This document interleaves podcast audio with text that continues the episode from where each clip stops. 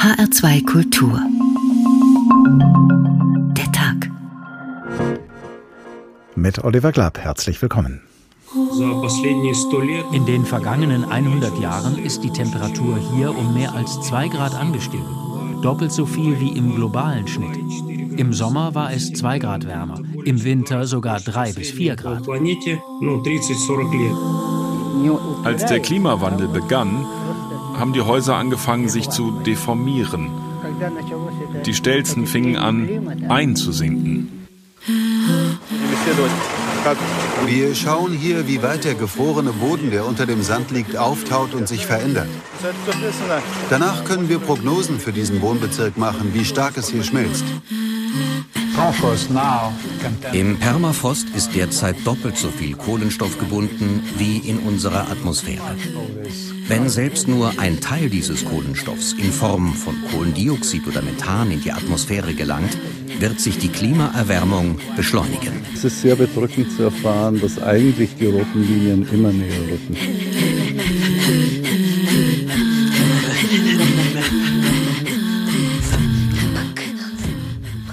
Dass der warme Süden nicht bis zum Südpol reicht, sondern dass an beiden Polen auch polare Temperaturen herrschen, das versteht sich leider nicht mehr von selbst. Denn in einer klimagewandelten Natur sind die polaren Temperaturen eben auch nicht mehr das, was sie mal waren. Ganz im Gegenteil. Die Weltwetterorganisation hat jetzt bestätigt, dass voriges Jahr in der Arktis, also im hohen Norden, ein neuer Hitzerekord gemessen wurde. Der beträgt hochsommerliche 38 Grad plus und widerspricht damit all unseren Vorstellungen von nordischer Kälte. Am Nordpol ist es jetzt womöglich sogar wärmer als am Südpol, aber auch die Antarktis verzeichnete gerade mit 18,3 Grad einen neuen eigenen Hitzerekord. Also von wegen am Südpol denkt man, ist es heiß, ganz falsch gedacht, nur Schnee und Eis, wie Elke Heidenreich einst gereimt hat, sondern stattdessen Hitzerekorde an beiden Polen. Ein Befund, der leider nur geeignet ist, Gletscher dahin schmelzen zu lassen, sonst aber niemanden. Zumal wir auch gar nicht bis an die beiden Enden der Erde reisen müssen, um die schlimmen Folgen dieser Entwicklung zu sehen. Und was hilft es dann noch, sich warm anzuziehen, wenn nicht einmal mehr das Eis ewig ist? Der Tag in HR2 Kultur heißt also diesmal Am Nordpol denkt man, ist es kalt. Und Katrin Hondel, unsere Korrespondentin am Sitz der Weltwetterorganisation in Genf, erzählt uns jetzt ganz genau, warum dieser Gedanke inzwischen ein Trugschluss ist. 38 Grad Celsius. Der arktische Hitzerekord wurde am 20. Juni 2020 in Nordsibirien gemessen und erst diese Woche, also anderthalb Jahre später, von der Weltwetterorganisation WMO bestätigt. Denn die Forscherinnen und Forscher der Vereinten Nationen wollten ganz sicher sein, dass die Messung wirklich korrekt war, sagt WMO-Sprecherin Claire Nudis. We want to get it right. Es dauere immer mehrere Monate, bis bei solchen Rekordmeldungen alles überprüft sei, vom Thermometer bis zum Wetter am Tag der Messung. Aber so lange wie beim arktischen Spitzenwert aus Nordsibirien habe die WMO noch nie ermittelt. Dieser Hitzerekord ist eine völlig neue Kategorie für uns. Wir mussten auch in Kanada und anderen Teilen der Arktis prüfen, ob es da nicht womöglich noch höhere Temperaturen gab. Die Arktis gehört zu den Weltregionen, die sich am schnellsten erhitzen. Die Temperatur steigt dort mehr als doppelt so schnell als im globalen Durchschnitt Der sibirische Extremsommer hatte weitreichende Folgen. Die Hitzewelle löste verheerende Waldbrände aus, sodass bei den Schadstoffemissionen ebenfalls Höchstwerte gemessen wurden. Das trug dann auch wesentlich dazu bei, dass das Jahr 2020 zu einem der drei wärmsten überhaupt erklärt wurde. Das Extremwetterarchiv der Vereinten Nationen hat nun also eine neue Kategorie Hitzerekord in der Arktis. WMO-Direktor Peter Ritalas sprach von Alarmglocken für den Klimawandel. Auch aus der Antarktis wurde eine neue Extremtemperatur gemeldet, 18,3 Grad, gemessen auf einer argentinischen Wetterstation namens Esperanza. Und die UN-Wetterexperten überprüfen gerade noch mehrere andere Hitzerekorde, so viele wie noch nie. Während in Nordsibirien also Temperaturen herrschten, wie wir sie vom Mittelmeerraum kennen, wird von dort der europäische Hitzerekord des vergangenen Sommers gemeldet. 48,8 Grad auf Sizilien. Die Extremwetterfachleute der WMO ermitteln, genauso wie im kalifornischen Death Valley, berichtet Claire Nallis. We're currently seeking to to verify temperature readings of Dort wurden sowohl im vergangenen als auch dieses Jahr 54,4 Grad gemessen. Das Death Valley ist der heißeste Ort der Welt. Insofern sind solche Temperaturen dort erwartbar. Aber 38 Grad Hitze in der Arktis, das zeigt ganz klar, dass gerade etwas gründlich schief läuft mit dem Klima.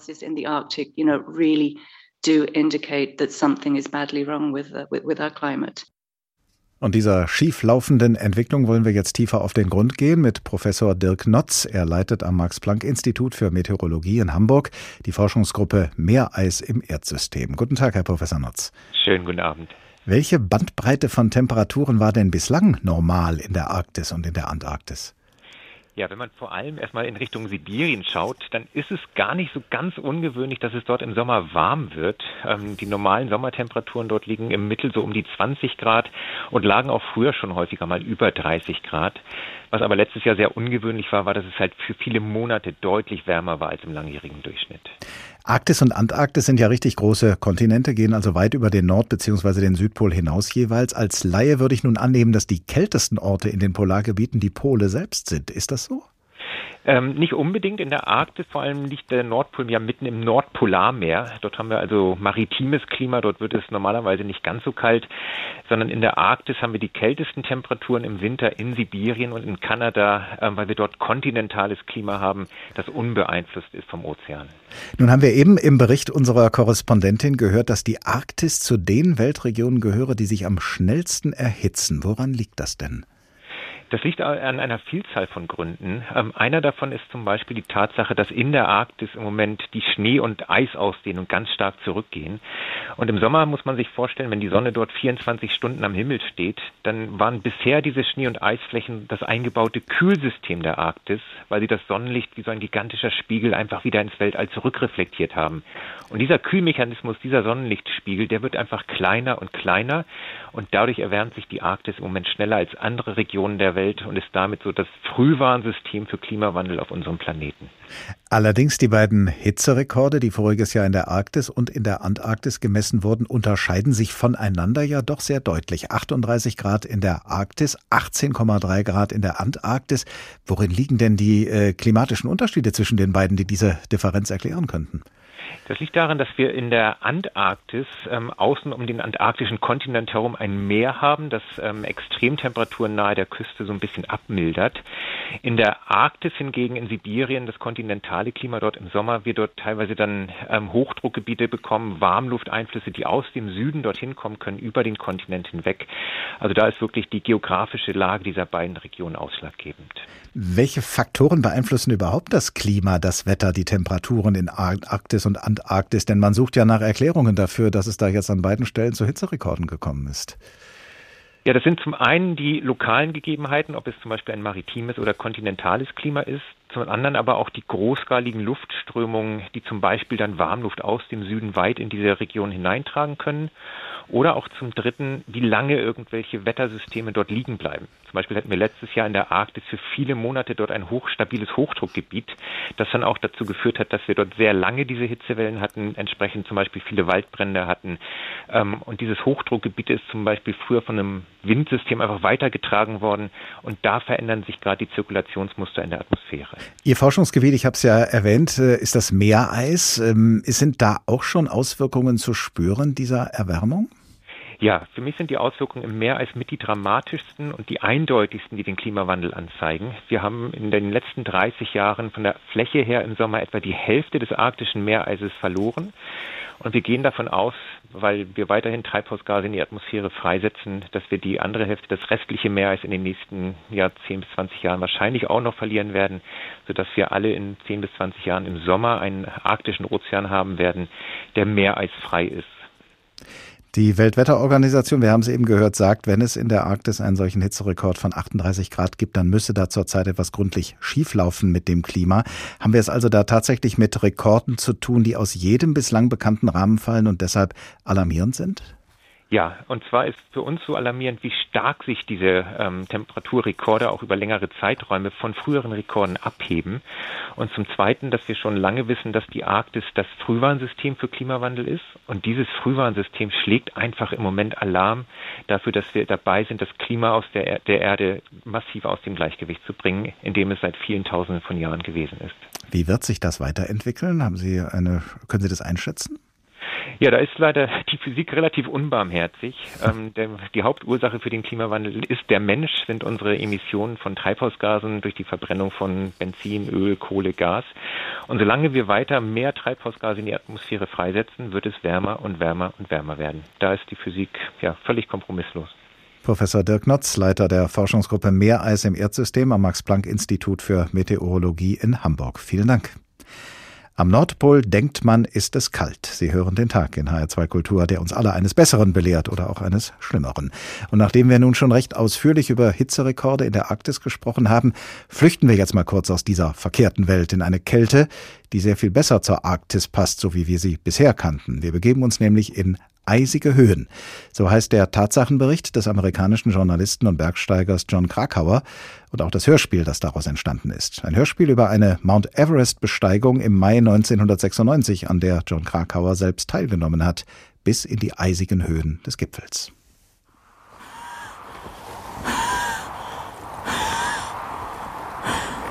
Ich stand auf dem höchsten Punkt der Erde. Den einen Fuß in China, den anderen in Nepal und befreite meine Sauerstoffmaske von Eis. Eine Schulter gegen den Wind gestemmt, blickte ich abwesend in die unermessliche Weite Tibets hinab. Ganz entfernt dämmerte mir, dass die Landschaftsflucht zu meinen Füßen ein überwältigender Anblick war. Von diesem Moment hatte ich monatelang geträumt und im Rausch der Gefühle, der ihn begleiten würde. Aber jetzt, endlich hier, tatsächlich auf dem Gipfel des Mount Everest angelangt, fehlte mir ganz einfach die Kraft, überhaupt etwas zu empfinden. Eis an der Sauerstoffmaske und unermessliche verschneite Weiten. Eindrücke des Journalisten und Bergsteigers John Krakauer. Wir begleiten ihn später noch ein paar Mal in eisige Höhen. Aber jetzt kehren wir erstmal wieder zurück in die nicht mehr ganz so eisige Arktis und zu den Folgen des Hitzerekords von 38 Grad, der im vergangenen Jahr in Verchojansk gemessen worden ist, in Jakutien, einer Region im äußersten Nordosten des asiatischen Russlands. Und dort, in der Arktis von Jakutien, haben diese hochsommerlichen Temperaturen sogar den Permafrost tauen lassen. Unter Permafrost versteht die geowissenschaftliche Fachwelt einen Untergrund, dessen Temperatur für mindestens zwei, mindestens zwei Jahre permanent unter null Grad liegt. Rund ein Sechstel der Erdoberfläche besteht aus Permafrostboden. Dazu gehören Gebiete in Skandinavien, Grönland, Kanada, Alaska, Russland und China. Aber auch auf der Zugspitze gibt es Permafrostböden. Eigentlich sind diese Böden wasserundurchlässig. Aber wenn sie schmelzen, dann kann Wasser von oben darin versickern. Genau das erleben nun die Menschen in Jakutien und unser Fernsehkorrespondent Demian von Osten hatte sich von ihnen erzählen lassen. Das Trinkwasser von Ivan Nagavizin sind diese Eisblöcke, herausgesägt aus einem zugefrorenen See.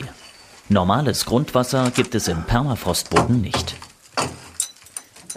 Heute ist es hier unter Null, der Keller dicht. Doch das ist nicht mehr selbstverständlich. Im vergangenen Jahr ist hier Wasser reingelaufen. Es hat so heftig geregnet, dass es hier getropft hat.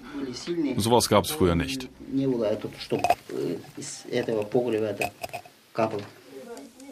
Der Eiskeller, eine Art natürlicher Kühlschrank, gekühlt vom Permafrost.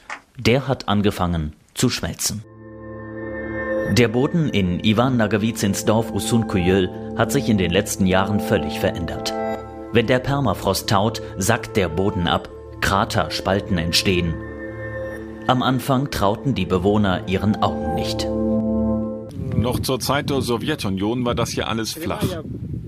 Eine Ebene. Diese Entwicklung macht einem Angst. Die Kinder laufen doch hier entlang zur Schule. In Usunkojöl ist sichtbar, wie der Klimawandel Jakutien in Russland trifft. Die Jahresdurchschnittstemperatur ist um etwa drei Grad gestiegen. Die Hälfte solcher Siedlungen steht auf bedrohtem Permafrost, sagen Wissenschaftler. Ivan Nagavizin zeigt uns, wo er vor ein paar Jahren noch gewohnt hat. Das Haus ist in sich zusammengesackt. Jetzt steht nur noch der Schuppen mit dem Eiskeller. Seestraße 30, wegen des Klimawandels unbewohnt. Seine ehemaligen Nachbarn wollen aber bleiben. Das Ehepaar hat ihr absackendes Haus einfach um 10 Meter versetzt und sich was Kreatives ausgedacht.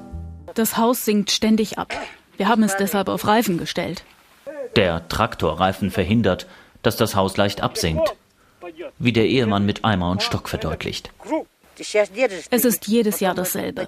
Erst hält der Permafrost noch stand, dann gibt es kurz vor Dezember starke Bewegungen.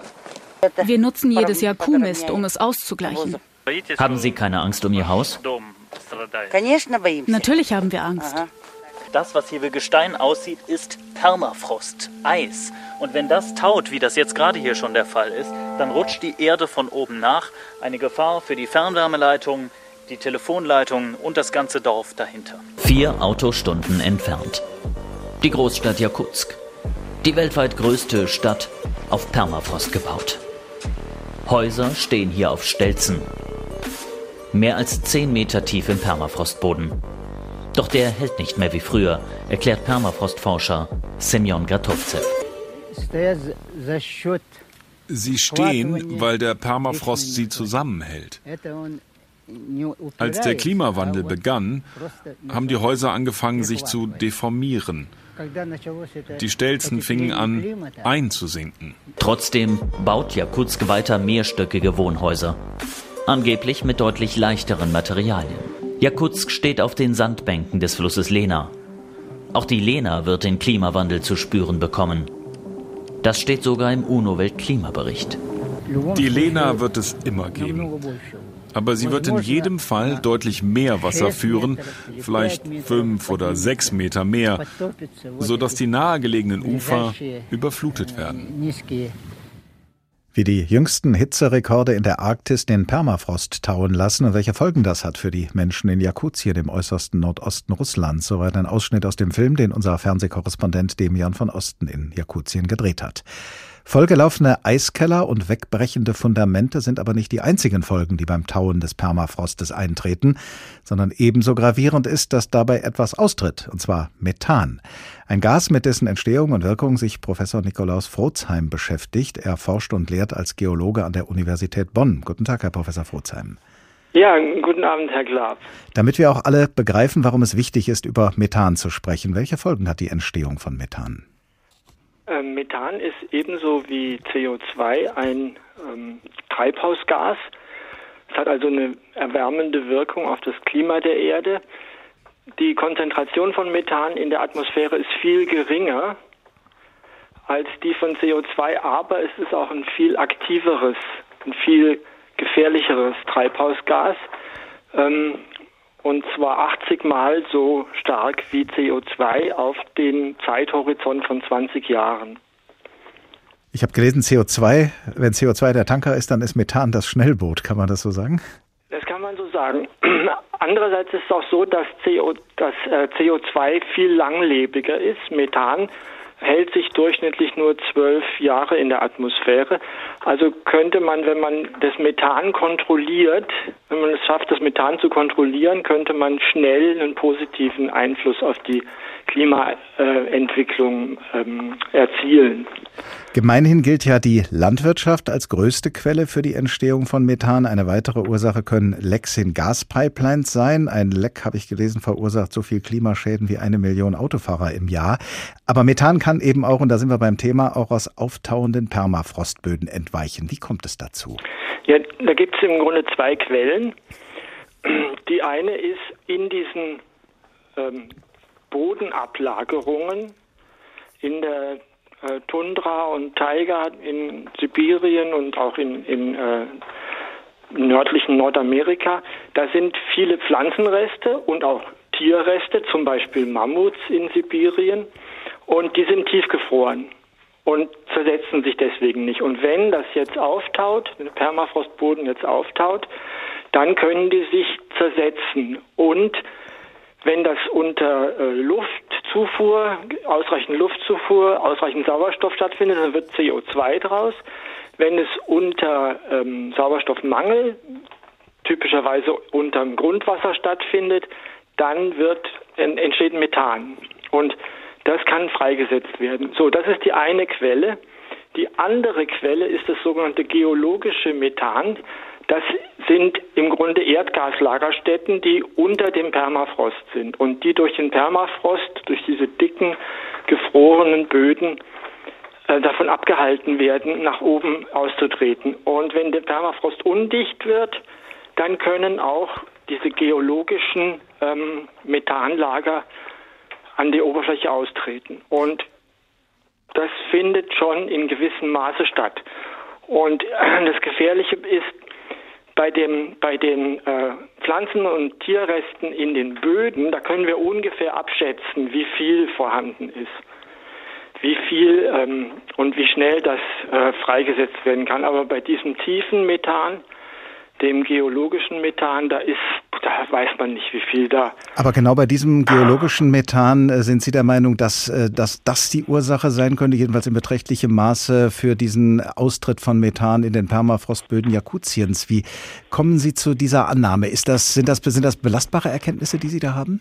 Also wir haben, wir haben Hinweise, äh, jetzt nicht so sehr für Jakutien, sondern für ähm, weiter westlich gelegene Gebiete in Sibirien. Wir haben Hinweise, dass die äh, Konzentrationen von Methan mit den geologischen Formationen, die im Untergrund vorhanden sind, korrelieren teilweise, sodass es ähm, so aussieht, als ob aus geologischen Formationen Methan austritt. Wobei das, ähm, das sind nur erste Hinweise und das muss weiter erforscht werden. Könnte man denn verhindern, dass Methan entweicht aus diesem tauenden Permafrostboden? Lässt sich das verhindern? Also ich würde das halte das nicht für realistisch. Die Permafrostböden, die bedecken 25 Prozent der Festlandsfläche noch 25 Prozent der Festlandsfläche der Erde. Die setzen sich auch unter dem die Permafrost Sibirien setzt sich auch unter dem Meer noch fort. Und äh, das sind riesige Gebiete, da kann man äh, kann man nichts auffangen. Das heißt also, man muss es dann wohl austreten lassen, dieses Methan aus dem tauenden Permafrostboden. Und dann, wenn es dann in der Luft ist, hat man dann auch eine Chance, es irgendwie zu binden, dass es in der Luft, in der Atmosphäre nicht weiteren Schaden anrichtet? Ähm, also den, den Abbau von Methan kann man nicht, kann man nicht steuern mit den bisherigen, in der Atmosphäre mit den bisherigen Mitteln. Das Einzige, was wir machen können und was wir machen müssen, ist, wir müssen aufhören, die Erde zu heizen durch die Verbrennung der fossilen Brennstoffe. Das heißt also, wenn man verhindern will, dass Methan aus tauendem Permafrostboden austritt und in die Luft geht, dann äh, muss man eben verhindern, dass der Permafrostboden taut. So ist es. So ist es. Wir müssen, wir müssen wirklich ähm, das als eine, eine große Gefahr, also die, die Zukunft im Klimawandel, die ist nicht, das ist nicht so klar, wie das weitergeht. Das, ist wie, wie ein Minenfeld.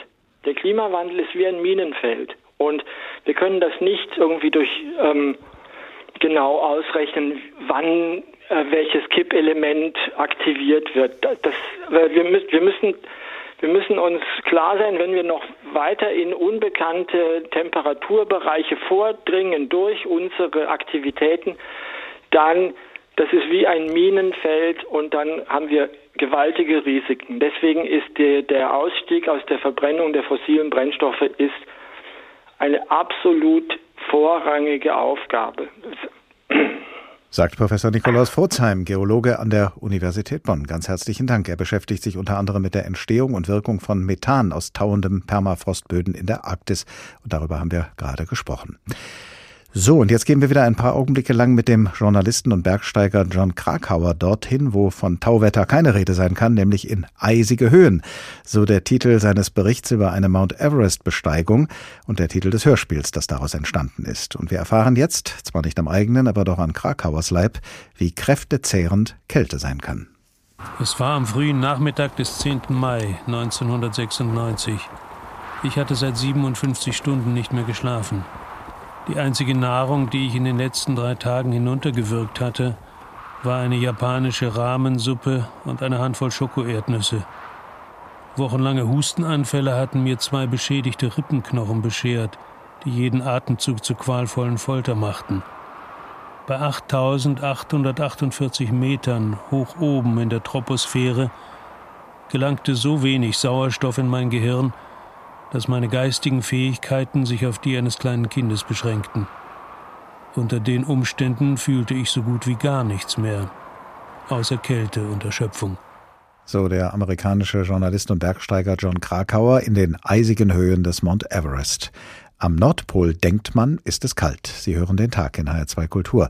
Und wie schon gesagt, brauchen wir nicht bis an die beiden Enden unserer Erde zu gehen, nicht bis an den Nordpol und den Südpol, um festzustellen, wie eisige Landschaften unter der fortschreitenden Erderwärmung langsam dahinschmelzen. Wir hätten diesen Tag nämlich genauso gut nennen können, in den Alpen, denkt man, ist es kalt. Denn dass auch dieser Gedanke längst nicht mehr so wahr ist wie früher, davon hat sich unsere Italien-Korrespondentin Elisabeth Pongratz beim Besuch des Adamello-Gletschers in Südtirol überzeugen können. Gemeinsam mit einem Einheimischen, der diesen Gletscher noch ganz anders gekannt hat. Über das Gesicht von Franco Capitano huscht ein kleines Lächeln. Vor über 40 Jahren hat er erstmals den Adamello-Gletscher besucht. Damals war er in gutem Zustand.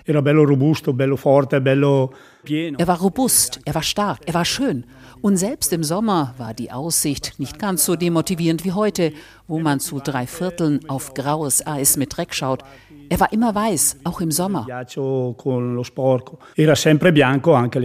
Der 67-Jährige liebt die Berge. Sie sind Teil seiner Heimat im Val Camonica in der Lombardei. Zu der Adamello-Berggruppe am Südrand der Ostalpen zählen die größten und weitläufigsten Gletscher Italiens. Doch in atemberaubendem Tempo werden sie immer kleiner. Jedes Jahr, so schätzen Experten, verschwinden 14 Millionen Kubikmeter Wasser. Das entspricht etwa 5600 olympischen Schwimmbecken. Die Umweltschutzorganisation Legambiente schlägt seit langem Alarm. Wanda Bonardo ist für den Alpenbereich verantwortlich. Auf der Erde ist die Temperatur seit ungefähr 1850, am Ende der kleinen Eiszeit, um etwa ein Grad gestiegen. In den Bergen hingegen ist sie um das Doppelte angestiegen. Die Auswirkungen und der Nachhall sind also viel größer und deshalb sind die Gletscher so empfindliche Indikatoren für Temperaturveränderungen. Die Region um das Bergmassiv ist ein beliebtes Ziel für Alpinisten. Seit Jahren werden Gletscher- und Wandertouren angeboten. Doch die ansteigenden Temperaturen bringen vieles ins Wanken, so der Direktor des Adamello Parks Guido Calvi. Das Hauptproblem wird die Sicherheit der Menschen sein. Mit der fortschreitenden Erwärmung und dem Auftauen der Permafrostschichten unmittelbar unter dem Adamello-Gletscher kommt es zu einer Reihe von Massenbewegungen und damit zu Erdrutschen von wirklich relevantem Ausmaß die sich dann auf die darunterliegenden Täler und Gemeinden auswirken. Viele im Val Camonica hängen von dem Gletscher ab, beispielsweise in wirtschaftlicher Hinsicht. So ist der Tourismus zur wichtigsten Einnahmequelle geworden, erklärt Mauro Testini, Präsident der Vereinigung von mehreren Gemeinden. Für uns ist der Wintertourismus aus wirtschaftlicher Sicht sicherlich interessanter. Wir haben uns im Laufe der Jahre ausgerüstet. In den letzten 30 Jahren wurden fast alle Lifte bzw. Pisten mit Schneekanonen ausgestattet. Erst vor kurzem hat die Gemeinde Ponte di Legno den Bau neuer Skianlagen in größerer Höhe beschlossen für 25 Millionen Euro trotz der wärmeren Temperaturen, trotz der Gletscherschmelze. Die Schmelze des Gletschers hat auch unmittelbare Auswirkungen im Tal. Sie gefährdet die Wasserversorgung. Bisher hat der Adamello viele Niederschläge gespeichert, die er dann nach und nach abgegeben hat, so dass in den trockenen Sommermonaten ausreichend Wasser da war. Doch langfristig fließt vom Gletscher weniger Wasser ab, so Guido Calvi. Zweifellos wird es auch ein Problem mit den Wasserreserven geben. Wenn sich der Trend des allmählichen Abschmelzens der Gletscher fortsetzt, werden wir uns wahrscheinlich auch darauf einstellen müssen, dass wir im Sommer sparsam mit dem Trinkwasser umgehen oder zumindest versuchen müssen, einen Wasservorrat anzulegen. Noch sind rund um den Gipfel des Adamello, immerhin mehr als 3500 Meter hoch, weiße, schneebedeckte Flächen zu sehen. Doch die schnelle Erwärmung verändert die Landschaft. Die Laubgehölze kommen immer höher als noch vor ein paar Jahren. Und damit würden die Alpen eines Tages ganz anders aussehen. sagt unsere Italien-Korrespondentin Elisabeth Pongratz. Sie war für uns am Adamello-Gletscher und hat sich angesehen, was angesichts der fortschreitenden Erwärmung noch von ihm übrig ist. Und was für den Adamello-Gletscher gilt, das trifft leider auch auf viele andere dahinschmelzende Gletscher in den Alpen zu. Dr. Tobias Hipp ist Klima- und Umweltschutzexperte beim Deutschen Alpenverein. Guten Tag. Ja, guten Abend, hallo. Was könnte denn der Grund sein, dass gerade in den Alpen die Durchschnittstemperaturen doppelt so stark ansteigen wie im globalen Durchschnitt?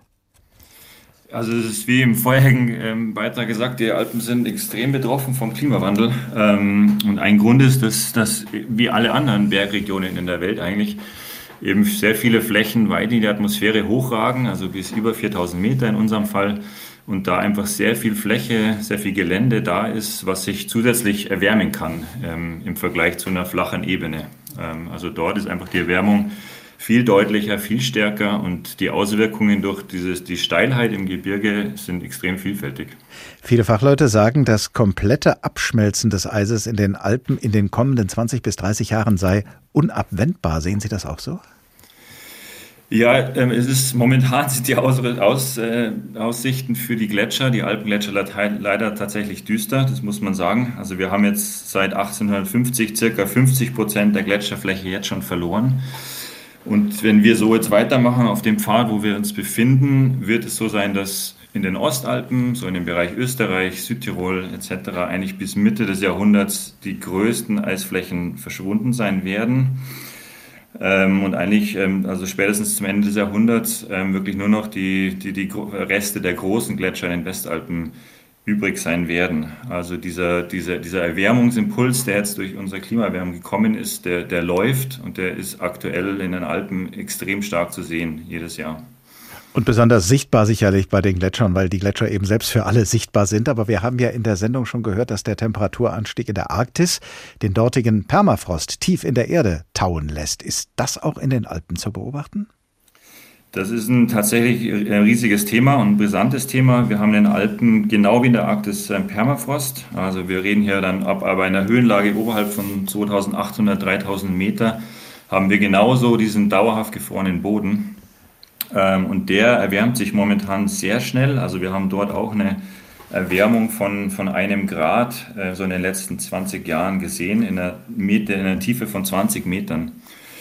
Ähm, und diese Erwärmung, die sieht man natürlich nicht wie den Gletscher, sondern das ist versteckt. Aber ähm, ist es in der Arktis das Methan, dann ist es bei uns Felsstabilität, Hangstabilität. Also dieses Erwärmen von Permafrost bedeutet Steinschlag, betrifft Bergsteiger oder riesen Felsstürze, was wir jetzt auch im, im Bergell, im, im große Felsstürze gesehen haben oder in den Westalpen, in Chamonix, ähm, die dann wirklich auch Tallagen gefährden können und gesamte Infrastruktur gefährden können.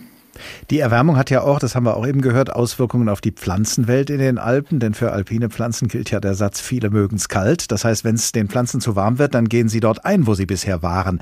Können denn alle diese Pflanzen ohne weiteres auch weiter oben Richtung Gipfel blühen, wo es dann vielleicht doch noch kälter ist? Also der Klimawandel macht es für Flora und Fauna eng, sagen wir es mal so. Ähm, wir haben ja Höhenstufen, das heißt, wir richten uns in den Alpen ein bisschen vertikal aus. Und der Klimawandel be äh, bedeutet, dass diese Vegetationszonen mehr oder weniger rasch ähm, nach oben steigen. Und jetzt gerade für so kälteliebende ähm, Pflanzen oder Tierarten, die wirklich in den Gipfelregionen daheim sind, ähm, wird es wirklich ähm, eng, weil sie können irgendwann nicht mehr sozusagen weiter nach oben wandern. Und dort sehen wir jetzt schon auch eine, eine Veränderung. Die Waldgrenze, ähm, Lebensräume werden, werden knapp. Ähm, und dort kommt ist ein Verdrängungswettbewerb und eine Veränderung, ja. Welche Konsequenzen ziehen Sie als Alpenverein aus diesen Entwicklungen in den Alpen? Die kann man ja dann auch nicht mehr so bewandern und äh, besteigen, wie das, äh, wie das bisher möglich war. Ne? Ähm, also es ist wirklich so, dass wir als Bergsteiger, als Skitronkeher, als Alpinisten eigentlich diese Klimawandel wirklich hautnah live fast bei jeder Tour eigentlich, eigentlich sehen. Und wir, wir, wir kann man tatsächlich teilweise schon von Letztbegehungen sprechen, äh, so traurig wie es ist, aber es gibt sehr viele Nordwände, sehr viele, wo, wo dieser Permafrost das ganz über Jahre stabilisiert hat. Großglockner Nordwand zum Beispiel, das sind Sachen, die kann man heute im Vergleich zu früher nur noch an seltenen Tagen im Jahr gehen. Und ähm, sehr viele Übergänge vom Gletscher an Felswände, viele Sachen sind nicht mehr, nicht mehr zugänglich, nicht mehr möglich. Ähm, also da ist auf jeden Fall ein, ein höheres Risiko ähm, im Hochgebirge ähm, da und ähm, man muss einfach eine erhöhte Planung eingehen, um solche alpinistischen Unternehmungen zu machen in Zukunft. Ja. Das würde dann das Risiko für die Menschen minimieren, die sich da in den Alpen bewegen. Äh, trägt es denn auch dazu bei, äh, die, die Berge zu schonen? Also was, was momentan das einzige hilft natürlich für die Alpen, ist wirklich jetzt, jetzt aktiv ähm, ähm Klimaschutzziele durchzusetzen und, und äh, umzusetzen und CO2 einzusparen. Ähm, ein Großteil der Veränderungen, gerade dieser Gletscherrückung, der ist eigentlich unausweichlich in, in, äh, in Gang gesetzt ähm, worden. Also da hilft auch in den Alpen jetzt eigentlich wirklich noch eine Adaption, dass wir unsere Infrastruktur anpassen müssen, unsere Aktivitäten anpassen müssen. Ähm, das ist, ich, die große Aufgabe eigentlich der Zukunft. Ähm, ein anderer Punkt ähm, ist sicherlich auch, dass gerade der Wintertourismus, äh, wenn es auch um den Rückgang der Schneedecke geht, wir hier auch einen Wandel, eigentlich ein Umdenken herbeiführen müssen, wie wir die, eigentlich die Wirtschaft, Tourismus zukunftsfähig gestalten können. Dr. Tobias Hipp, Klima- und Umweltschutzexperte beim Deutschen Alpenverein. Ganz herzlichen Dank. Und noch einmal zieht es uns jetzt in eisige Höhen. Und damit sind nicht die immer weniger eisigen Alpen gemeint, sondern der Mount Everest, den der amerikanische Journalist John Krakauer im Mai 1996 bestiegen hat. Ich kann nur bezeugen, dass ich an jenem frühen Nachmittag des 10. Mai nichts bemerkt habe, das auf das Heraufziehen eines mörderischen Unwetters hingewiesen hätte. Für mein sauerstoffentleertes Hirn wirkten die Wolken, die über dem sogenannten Western Coombe einem riesigen Eistal, aufzogen, harmlos, dünn und kaum der Beachtung wert. Wie die Wolken so in der strahlenden Mittagssonne schimmerten, schienen sie sich von den paar Kondensationswirbeln, die fast jeden Nachmittag aus dem Tal aufstiegen, kaum zu unterscheiden. Ich war ziemlich beunruhigt, als ich mit dem Abstieg begann, aber meine Sorge galt nicht etwa dem Wetter. Ein Blick auf meine Sauerstoffflasche zeigte, dass sie beinahe leer war. Ich musste runter und zwar schnell.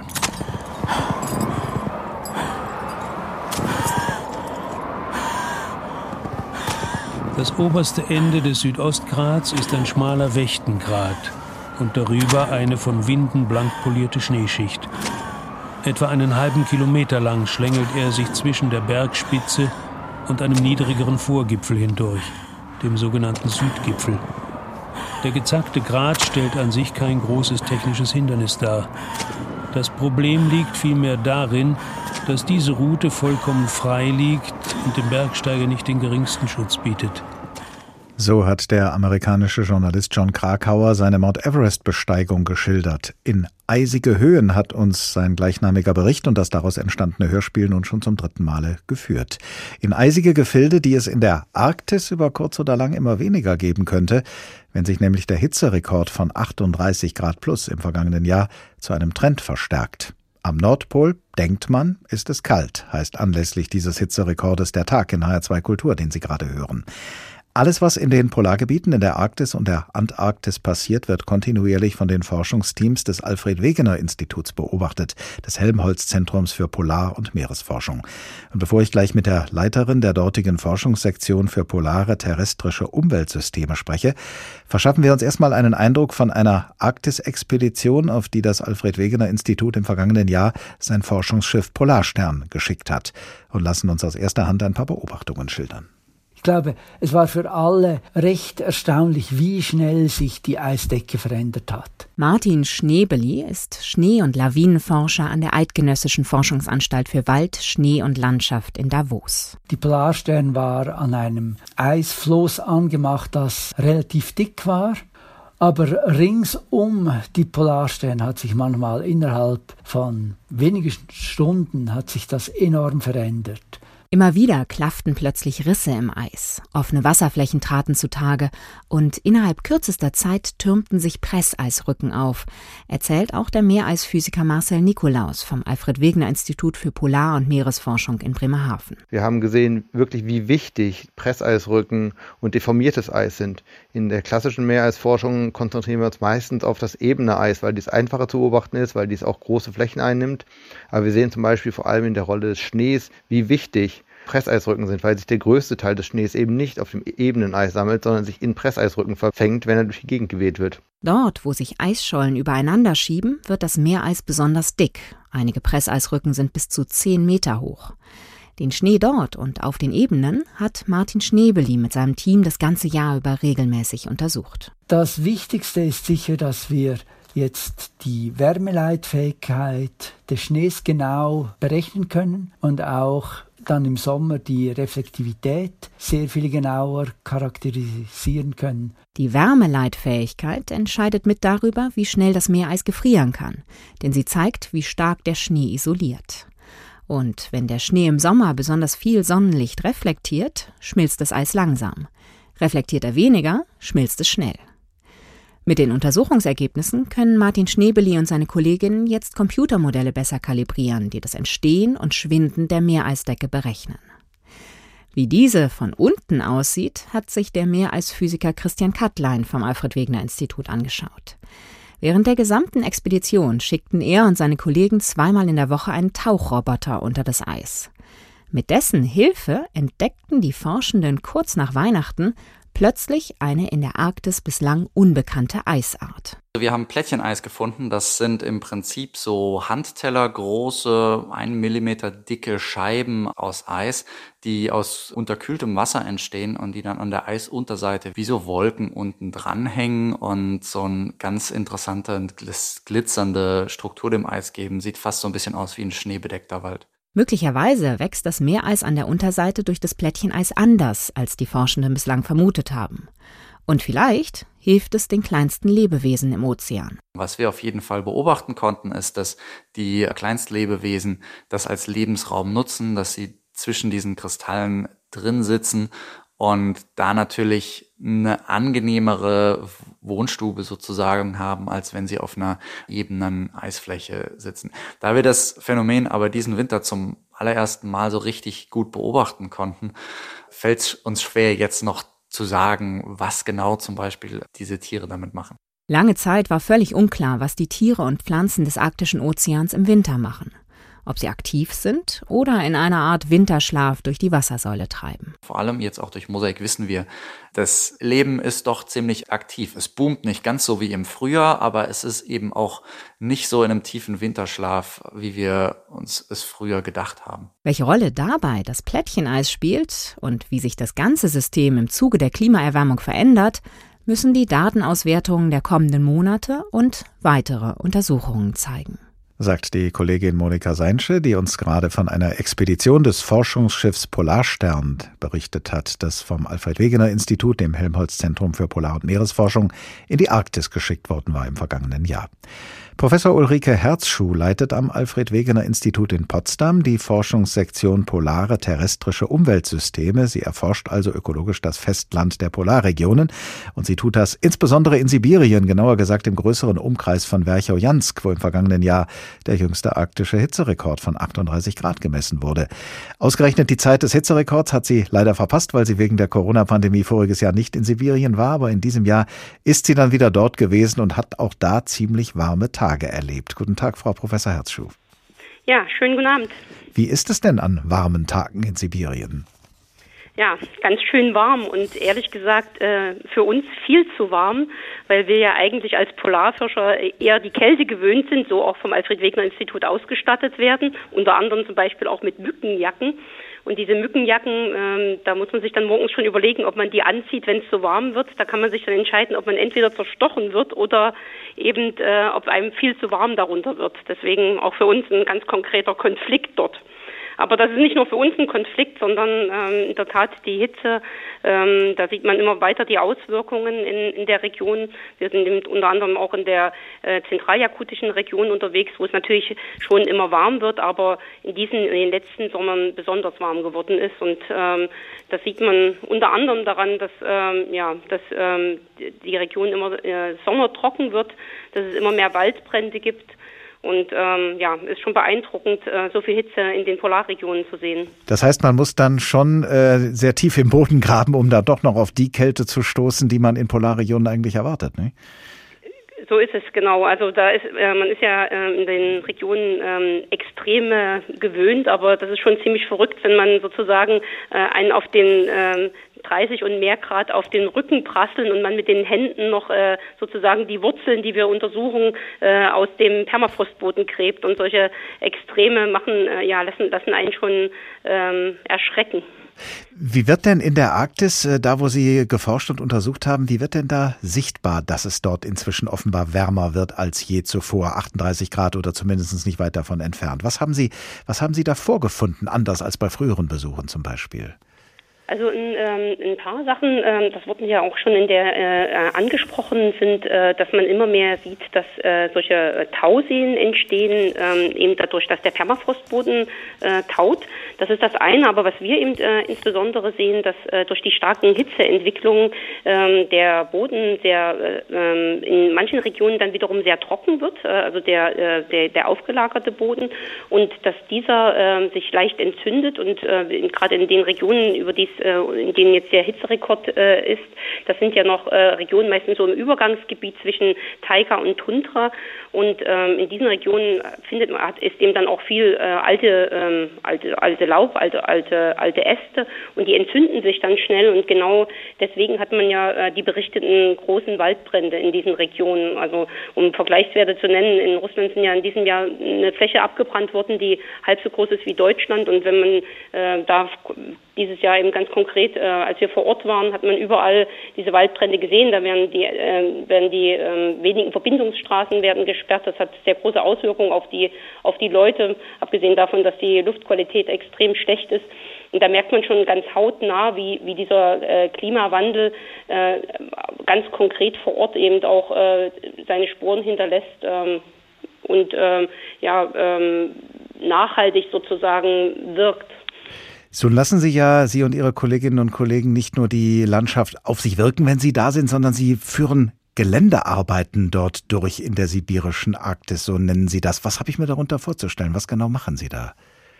Also wir haben ganz äh, verschiedene Untersuchungen. Einen, ähm, was uns am meisten interessiert, ist, wie ist das Zusammenspiel eben von, von Klimawandel, Permafrostboden und der Vegetation und äh, welche Möglichkeiten ähm, hat man, also oder, oder erstmal, was sind die, äh, in welchem Zustand ist das stabil?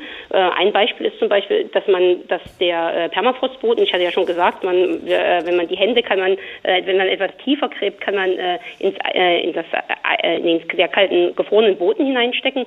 Und die, die Frage ist aber, wenn der Boden immer weiter auftaut, dann ist ähm, auch keine, kein Stau Schicht mehr da, um, um das Wasser im Boden zu halten, sondern das, das Bodenwasser fließt dann ab und die Bäume, die da draufstehen, haben, äh, haben dann kein äh, Wasser mehr, um, um zu wachsen. Und wenn man sich vorstellt, dass dort eigentlich relativ trockene Regionen sind, ähm, dann weiß man eben, dass möglicherweise dieses stabile System zwischen Permafrost und, und Lärchenwäldern zusammenbrechen kann. Genau solche Kipppunkte untersuchen wir dort. Ich habe auf Ihrer Website gelesen, äh, dass, dass Sie manche dieser Beobachtungen nur innerhalb eines kurzen Zeitraums machen können. Woran liegt das?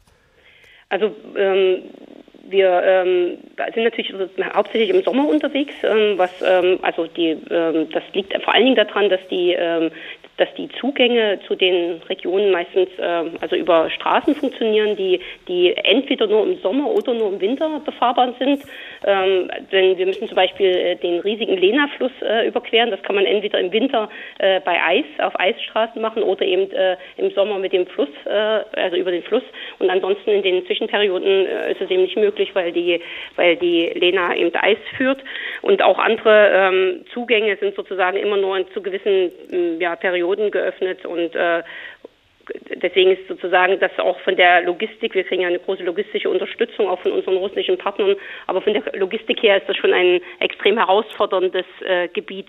Und was eben noch jetzt hinzukommt, ist nicht nur äh, sozusagen, dass, äh, dass eben nicht nur äh, Kälte, an das wir gewöhnt sind als Polarforscher, sondern dass eben auch man zunehmend äh, mit Feuer und Hitze in diesen Regionen, also bei Geländearbeiten äh, umgehen lernen muss. Sie versuchen ja auch herauszufinden, welche Wechselwirkungen es gibt zwischen den Entwicklungen in den Polarregionen und den Entwicklungen auf der Erde insgesamt. Welche Wirkungen erwarten Sie denn jetzt angesichts der jüngsten Hitzerekorde in der Arktis und der Antarktis? Ja, also was, äh, was uns insbesondere ähm, schreckt und mich äh, auch äh, nachdenklich stimmt, ist, äh, wie, wie stark wir äh, jetzt mit den Entscheidungen, die wir jetzt treffen, mit den Hitzerekorden, die durch den menschengemachten Klimawandel wir jetzt schon haben, äh, wie langfristig das in unser System eingreift. Also wenn es jetzt heiß warm ist, führt das dazu, dass der Permafrostboden auftaut, der Kohlenstoff freigesetzt wird und dieser Kohlenstoff wird äh, nie wieder, der ist ja in der letzten Eiszeit eingebaut worden, äh, der wird nie wieder dort hineinkommen. Das heißt, äh, diese, dieser Wandel ist irreversibel. Ein anderes Beispiel, der, äh, der Wald, der sich jetzt nach, weiter nach Norden ausbreitet, die Waldgrenze, ähm, die wird noch über viele Jahrhunderte erstmal weiter nach Norden wandern und nie wieder sozusagen auf ihre jetzige Position zurückzudrehen äh, sein. Und diese irreversiblen Änderungen, die ähm, greifen natürlich großräumig ins Klimasystem ein und noch auf ganz lange äh, ähm, Zeit. Und man weiß im Endeffekt, man kennt die langfristigen Zusammenhänge nicht und äh, das ist ähm, ja das das macht mir bereits besondere Sorgen, dass man äh, eigentlich diese Komplexität des Systems so noch gar nicht verstanden hat, aber man sozusagen äh, konzeptionell verstanden hat, dass die alle eher dazu führen, dass es eher sozusagen durch diese Rückkopplungen noch zu einer noch stärkeren Erwärmung langfristig führt. Haben Sie eine Vorstellung, eine Vorahnung, was Sie in der sibirischen Arktis sehen werden, wenn Sie das nächste Mal dorthin gehen und forschen? Na gut, äh, das hängt natürlich auch von Jahr zu Jahr ab. Insofern kann man es genau wie hier äh, in Europa nicht sagen. Ähm, was aber klar ist, die, die, was der Trend ist. Der Trend äh, und der Trend äh, ist schneller als in Europa der Erwärmungstrend. Das heißt, die Wahrscheinlichkeit, dass man auf eher noch wärmere Sommer trifft in den nächsten Jahren ähm, und man sich noch schlechter entscheiden können muss, ob man eher eine Mückenjacke oder ein T-Shirt anzieht, äh, das wird wohl bleiben. Professor Ulrike Herzschuh, Leiterin der Forschungssektion Polare terrestrische Umweltsysteme am Alfred Wegener Institut in Potsdam. Vielen Dank.